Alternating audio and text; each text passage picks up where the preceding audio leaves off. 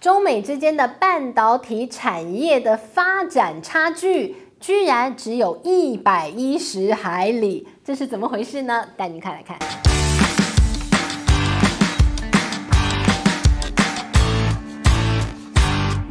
大家好，我是志玉，今天要跟大家来聊一聊全球的半导体产业。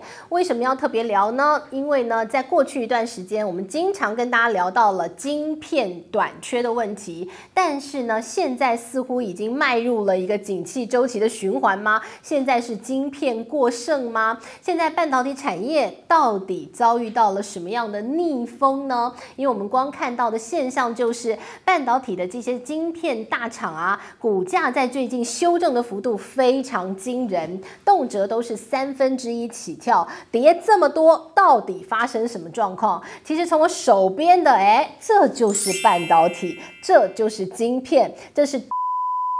的晶片现在过剩到拿出来当纪念品卖。我手上这个买来人民币四十九块，合台币大概两百块左右。那你说我买个晶片干嘛呢？哎，照镜子，哎，你看还照得挺清楚的，不错哈。所以呢，你就看到过剩成这样，拿出来当纪念品，到底为什么过剩呢？英国的经济学人最近出了一份报告啊，那简单呢归类两大原因。他说，第一，第一个晶片过剩的原因在于它。供给太多，第二就是需求转弱，所以呢，供需问题，你就看到现在整个半导体的景气面临到了很大的难题了。好，那我们就简单来聊聊供给跟需求面的问题。供给的状况啊，在过去一段时间的一个晶片短缺，所以你就看到了非常多的一些半导体大厂都进入了不断不断扩产的一个状态啊。光是在二零二一年，呃，全世界最大的半导体的制造商，包括像台积电、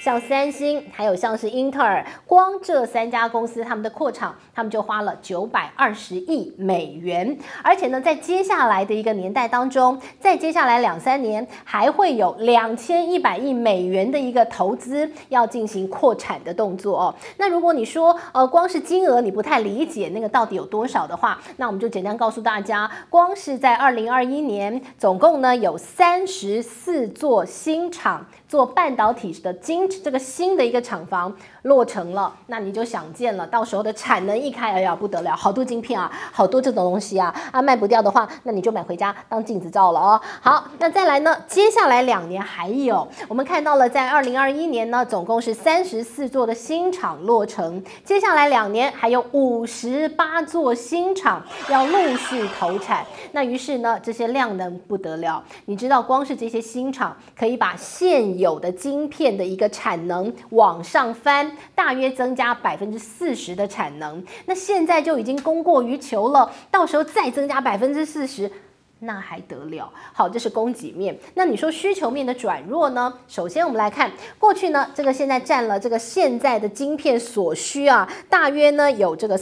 三成左右的 PC，PC 呢，嗯，这个笔记型电脑型啊，这个电脑。好，那电脑呢，诶，它的一个需求转弱了，光是今年现在已经需求下滑了百分之八了。接下来呢，大家预期接下来可能全球要面临到景气的寒冬，那可能修正的幅度更大，所以呢，这个 PC 的需求转弱是一个，另外还有一个手机需求的转弱，手机呢大约占了晶片所需两成左右，那今年的手机我我们看到，包括像三星。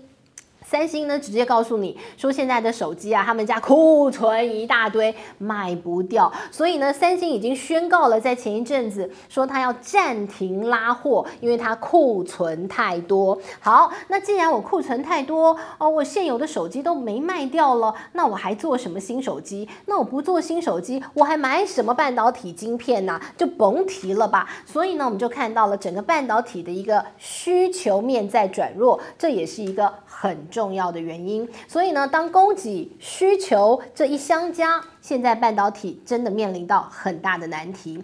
好，那进一步说，半导体遇到难题，其实我们从这些半导体大厂他们的动作，他们对于接下来景气的预测也看得非常清楚。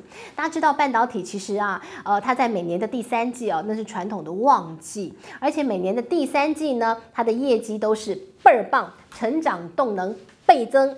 所以呢，当第三季旺季不旺，那就是一个非常大的警讯。好，我们来看目前为止几几个大厂哦，都已经陆陆续续的告诉大家，第三季恐怕很有问题哦。包括了我们看到像美光，呃，包括了像是英特尔，像是辉达，像是超维 AMD，都已经说了。接下来，嗯，恐怕需求不会再像上半年、像去年一样那么样的强劲，所以呢，他们都已经开始陆陆续续下修了下半年第三季的财测目标，而看到了像。台积电，我们就讲半导体，你一定要提台积电。台积电呢，其实在六月份的一个这个成长动能，它的营收已经比五月份下滑了，这是一个非常不对的现象。因为我们刚刚提到了第三季呢，应该是半导体产业最旺的时候，所以呢，它的营收应该要往上走，它居然往下滑，这很不对，不 OK 的。所以呢，这是一个。非常大的警讯，也难怪呢。英国的经济学人会在这个时候，此时此刻出了一份报告，在预警整个半导体可能接下来这些厂商会面临到一个非常大的一个泡沫化，所以他们很担心，现在呢不断的扩产开出来的产能会遇到很大的供过于求的一个问题哦。好，那这是一个刚提到了产能太多，扩产太快，但是呢扩产太快啊，呃，这还有一个很大的问题。题在这里，那就是地缘政治的风险啊。呃，过去呢，我们看到了一般而言，半导体产业或者是这些科技产业，它要扩产，一定是它看到了市场有需求。但是这一次的半导体不一样，他们扩产呢，纯粹是为了。地缘政治的风险，当然你就要从中美大战开始看起了哦。中美的贸易大战呢，呃，这个美国断掉了对中国的晶片的供给，那让中国哎这个痛定思痛，所以要发展他们自己的半导体产业。于是呢，就大量的呃补贴，大量的政府的扶持，要做他们的半导体。所以在中国不断设厂哦。那除了中国之外呢，呃，其他国家看了也会怕啊。原来。半导体这么重要，原来晶片它不是一个纯粹的商业问题，它是国安问题。如果有一天美国用同样的方式对付我的话，那我该如何是好？所以呢，看到了中国会被卡脖子的潜力之后啊，现在很多国家都认为晶片要掌握在自己手中。所以呢，我们看到了几乎各大先进国家。都在自己的国家境内、自己国家土地上要盖半导体晶圆厂，大家都在推晶片、芯片自制。自给自足这样的一个计划，很多国家都在推，不仅仅是中国而已哦。像日本，呃，日本呢，其实在过去的年代，它也是一个半导体制造的一个大国。但是呢，曾几何时，最近呢，一份这个数据啊，他们认为呢，这个日本它的一个半导体的这个产业的发展啊，越来越萎缩，越来越萎缩，现在萎缩成纳米，而且呢，甚至有一个统计是这样讲哦，他说呢，这个日本很可能在八年内，它在全球的半导体市占当中，它会归零，他会吃一碗归零膏。好，那这对日本来讲，那真的是一个日本人的耻辱啊！